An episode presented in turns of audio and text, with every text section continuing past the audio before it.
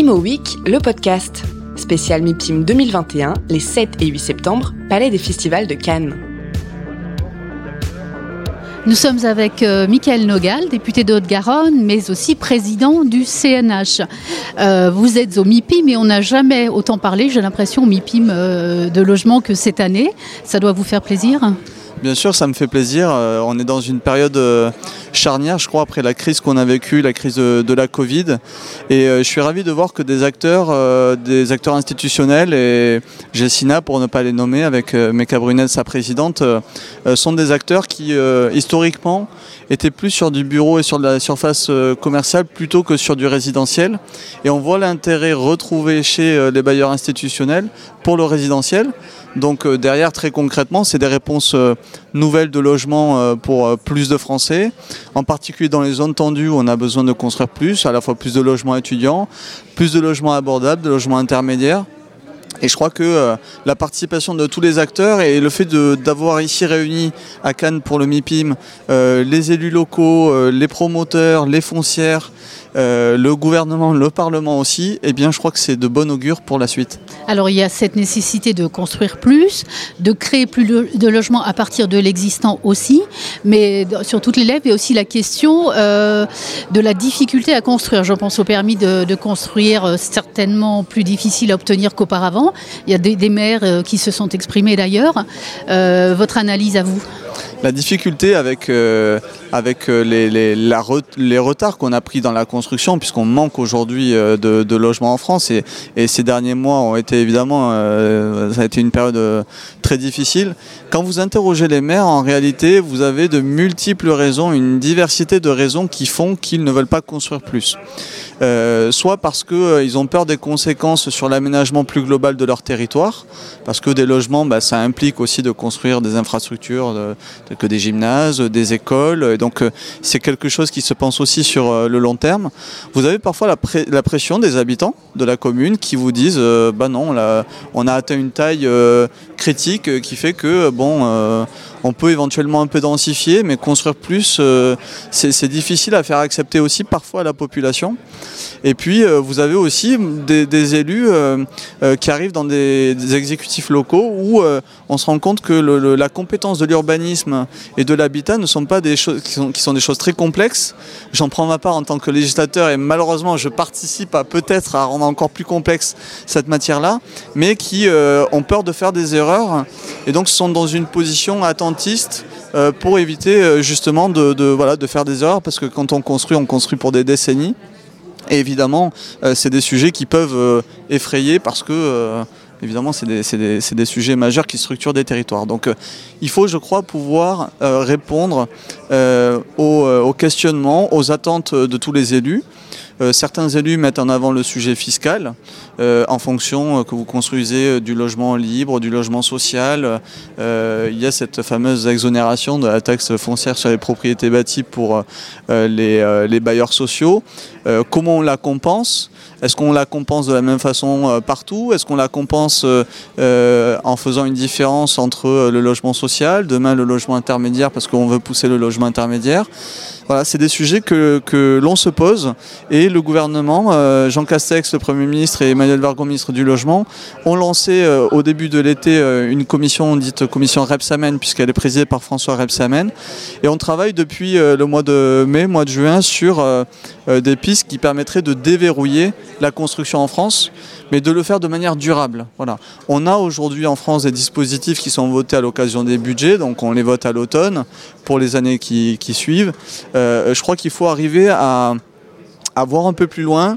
Et donc cette, cette commission dont je fais partie et qui compte à la fois des parlementaires, des élus locaux, euh, des acteurs privés, eh bien, euh, réfléchit, planche voilà, sur ces solutions de court et moyen terme et aussi de long terme parce que moi je, crois beaucoup en la contractualisation avec les collectivités.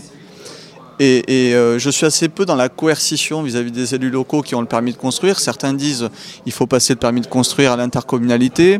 D'autres disent il faut faire intervenir le préfet. On voit les limites de ces raisonnements sur le terrain. Euh, parce que sur le terrain, les élus locaux, l'État déconcentré sont dans une logique partenariale. Et moi aujourd'hui en tant que législateur, en tant que parlementaire et président du Conseil national de l'habitat, le message que j'aimerais envoyer sur le, logement, et je crois que le MIPIM c'est une bonne occasion pour ça, c'est de dire que chacun peut être gagnant dans la construction. Ça implique quoi? Ça implique qu'un élu qui fait plus d'efforts que d'autres à l'effort de construction, eh bien, euh, puisse aussi être récompensé ou en tout cas avoir euh, des avantages. Voilà. Donc je le, vois plutôt dans l'aspect amélioratif que à l'inverse euh, le bâton contre des élus qui ne voudraient pas construire parce que je le dis les parlementaires, on a la légitimité des urnes, on est élus au suffrage universel. Je n'oublie pas que les maires le sont aussi. Et en général, ils sont élus avec un projet précis. Et donc, il faut aussi respecter cela. C'est le message aussi que je, que je porte auprès des, promoteurs qui parfois s'agacent euh, euh, devant, euh, devant les collectivités et devant les maires. Il faut respecter le fait qu'un maire soit légitime. Mais voilà, il faut comprendre ses craintes et mieux répondre aussi à, ses attentes et ses besoins. De la part des maires comme des promoteurs, on entend souvent, souvent l'expression injonction contradictoire. Je pense à climat et résilience. Vous étiez le, rapporteur sur le volet se loger de climat et résilience. Il y a dedans le zéro artificialisation nette à horizon 2050.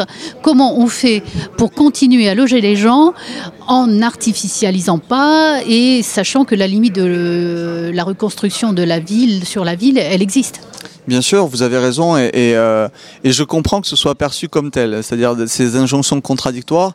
La réalité, d'abord, il faut partir d'un constat. Le constat, c'est qu'aujourd'hui, en 2021, on n'a plus le choix.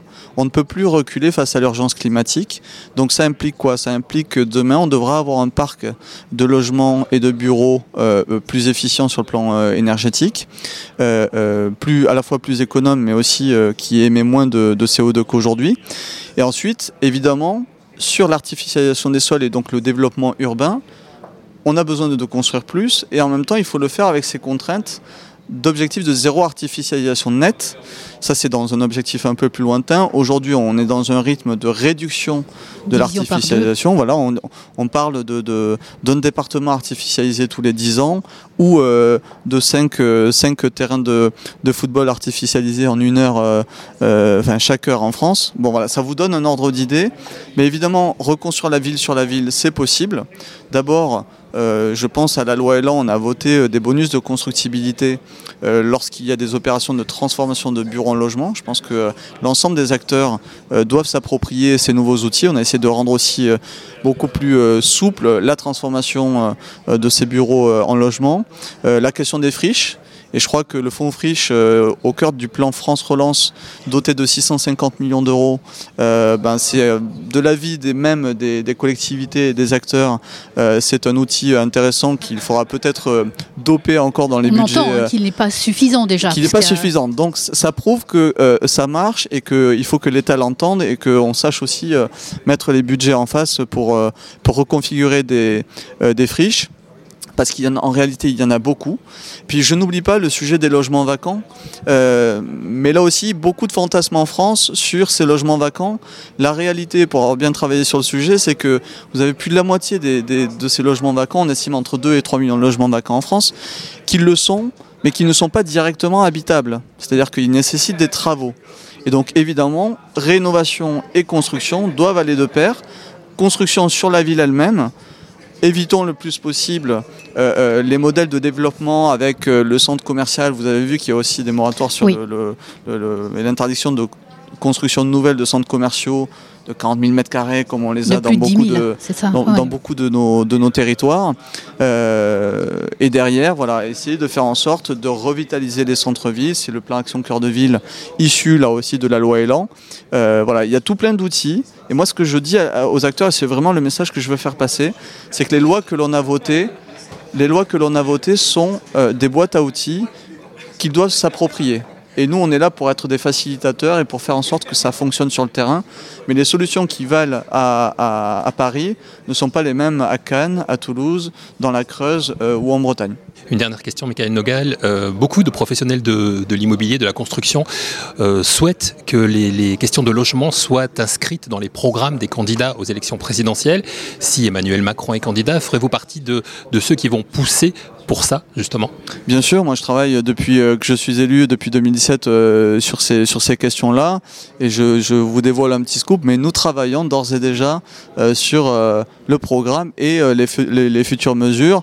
J'ai par exemple une proposition proposition de loi qui n'a pas pu aboutir durant ce mandat en raison de la crise sanitaire, mais c'est sûr que ça va nourrir le programme. Et puis je veux aussi évoquer l'initiative prise par Emmanuel Vargon, Habiter la ville de demain, hmm. qui est une grande consultation nationale avec plusieurs déplacements de la ministre dans tous les territoires et qui vise justement à, retrouver une vision commune avec l'ensemble des acteurs sur qu'est-ce que doit être la ville de demain.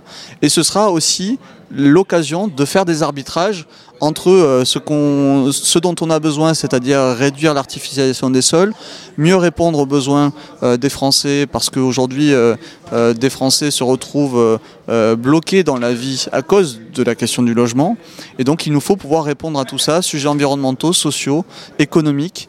et cette consultation nous permettra de le faire et je suis certain qu'elle alimentera beaucoup de programmes euh, des candidats à l'élection présidentielle. Et j'imagine que vous allez y contribuer puisque vous évoquez l'aspect social, l'aspect sociétal Vous avez remis en début d'année un rapport justement sur la mixité sociale dans, le logement. Donc j'imagine que vous avez déjà des éléments de, réponse. Oui, on a des éléments de, on a des éléments de réponse. Euh, on planche euh, depuis plusieurs semaines et le calendrier va nous permettre aussi d'avancer sur ces questions-là. Donc voilà, je, donne rendez-vous aux personnes qui nous écoutent euh, en leur disant que le logement, en les rassurant aussi euh, sur le fait que le logement fera bien partie des priorités, en tout cas pour euh, la République en marche et pour Emmanuel Macron pour la prochaine échéance de 2022. Merci beaucoup Michael Nogel. Merci à vous. Imo Week, le podcast. Spécial MIPIM 2021, les 7 et 8 septembre, Palais des Festivals de Cannes.